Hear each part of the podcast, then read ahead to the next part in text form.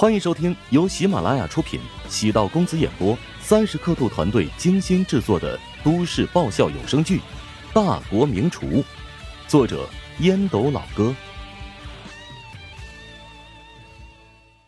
第一百六十二集。如果不是乔治要求他不要让詹世坤心生警惕，他绝对不会回詹世坤一个字。没必要这么残忍吧？说好了，晚上七点不见不散。我晚上真心有约，谢谢你的好意，等下次吧。詹世坤看完这条短信，皱了皱眉，与身边的手下道：“与慕斯酒店那边说一下，今晚晚餐取消了。现在取消的话，怕是会很晚了。”哼，罢了，我约其他人吧。慕斯酒店高档餐厅包场，一晚上的费用大约在十万元，再加上赠送的十万左右的礼物，足以让自己追求的那个二线明星对自己打开心扉。詹世坤觉得有些亏，倒不是为了钱，而是为了精力。除了陶如霜之外，没有其他人能够引起自己的兴趣。陶如霜见乔治。还是一如既往的没给自己打电话，又犯贱的主动骚扰他。当然，这一次是有理由的，所以陶如霜心安理得。刚才詹世坤又给我发骚扰信息，想要约我去吃什么烛光晚餐。是吗？哎，你别去啊，肯定有阴谋。不入虎穴焉得虎子。是啊，你如果现在去了。过十个月，保不准就会诞下一个小 baby。很严重的警告啊！他总骚扰我，你又坐视不理。不是坐视不理，而是稳中求胜。姐夫，你真是太稳健了！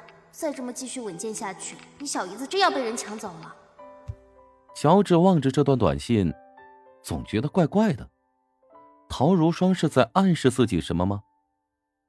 乔治叹了口气，没有继续回复陶如霜，而是给宋恒德拨通电话。宋叔，之前的计划究竟策划的如何了？现在应该已经到了收网的地方了吧？你终于还是急了呀！放心，明天便可以给詹家致命打击。乔治暗自苦笑，若不是陶如霜不断催促。自己又岂会心急？行，那我明天就等你的好消息了。哎，不用等待，像这种事情啊，还是亲眼见证比较痛快。詹世坤跟二线明星吃完烛光晚餐之后，便在酒店的总统套房睡了一宿。等醒来的时候，詹世坤望着身侧的明星，顿时觉得索然无味。他用手拱了拱明星的身体，赶紧穿衣服吧，等下我还有事儿。明星慵懒的翻了个身。哎呀，啊，哎呀，我好困啊！你去忙你的吧，等我睡醒了，自然会离开的。詹世坤皱眉，叹了口气，披了件睡衣，走入卫生间，先冲了个澡，再刷牙洗漱。等会儿他得见一个重要的客户，涉及好几十亿的项目，他不能耽误。刚走出卫生间，那女明星从右边突然冲过来，将他给抱住，凑过去想要亲吻詹世坤，被詹世坤不耐烦的挡开。你不是要继续睡觉吗？詹世坤看向女明星，无论眼神还是话语，都不是一般的嫌弃。那种滋味实在是让人不好受啊！女明星蹙眉撒娇道：“哎呀，为什么这么嫌弃人家？昨晚詹世坤可是尽情展现了绅士风度的，不仅包下了慕斯酒店的餐厅，还赠送给了自己一个心仪很久的包。女明星被感动的稀里哗啦的，因此当晚再也不扭捏拒绝。”他知道，像詹世坤这样的人，你一旦让他得手，身价会直接往下滑落。詹世坤悲悯的看了一眼这女人，他现在还不知道自己只是替代品而已。昨晚筹备的一切都是为了陶如霜而设计，虽然这女明星让詹世坤也动心，但还不至于詹世坤动用这么大的手笔。他是有价格的，而陶如霜是无价的。詹世坤叹了口气，捏了捏女明星的下巴，敷衍道：“哼，现在是贤者时间，懂不懂？老子现在看到女人就想吐。”哼，男人果然是一个德行，一旦得到女人，便不会再珍惜了。哼，这便是你故作清高、迟迟不让我得手的原因吗？你，气氛有点凝固，詹世坤。变脸太快了，难怪有朋友提醒过自己。詹世坤琢磨着继续这么应付下去，显得自己太渣了。他莞尔一笑，在女明星的屁股上轻轻的拍了一下，缓和气氛说：“好了，我真的没时间跟你胡扯了。等下有特别重要的事情要处理，所以不能陪你吃早餐了。等我忙完了事情再跟你联系。”詹世坤朝门口走去，突然想起一件事儿。他走到主卧，蹲在隐藏在墙体的保险柜前捣鼓了一阵，手里拿着一张黑色的信用卡走出来，微笑着说：“这卡你拿着吧，相信你会度过一个不算无聊的一天。”嗯，百夫长黑心卡，女明星果然露出微笑。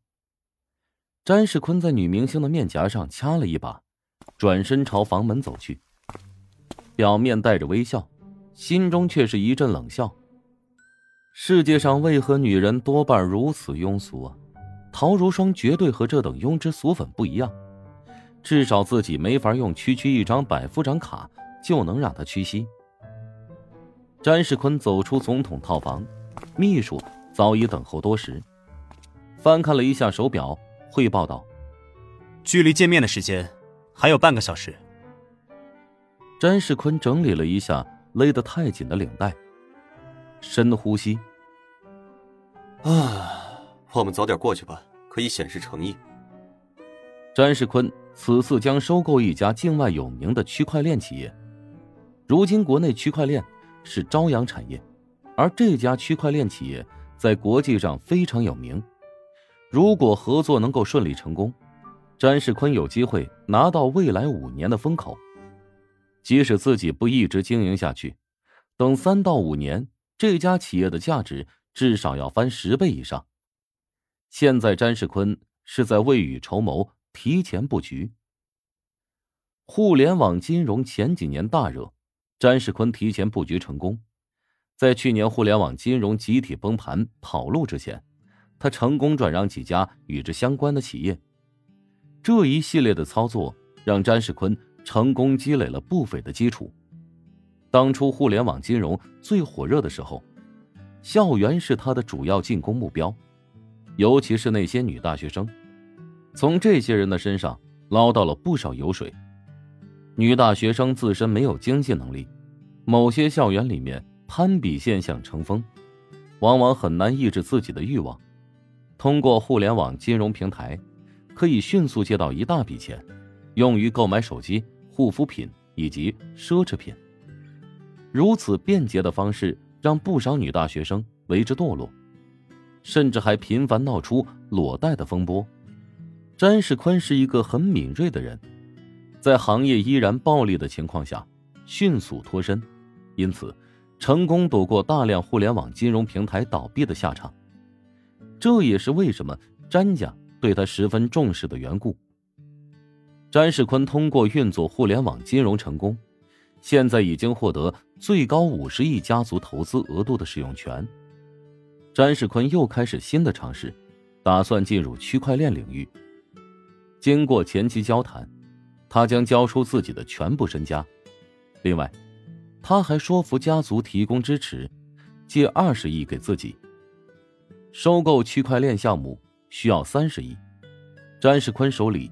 也就十亿左右的资金，还是将所有的产业全部出售才筹集到的。至于詹家能拿出二十亿，在目前的大环境下，也颇为艰难。家族近几年的整体走向不对，近期甚至还将筹备数年、耗资七十亿的云中大厦转卖给了怀香集团。詹世坤此次接触的这个区块链项目，不仅是自己在詹家站稳脚跟的重要一步，还是涉及到詹家未来几十年的经济运势。本集播讲完毕，感谢您的收听。如果喜欢本书，请订阅并关注主播。喜马拉雅铁三角将为你带来更多精彩内容。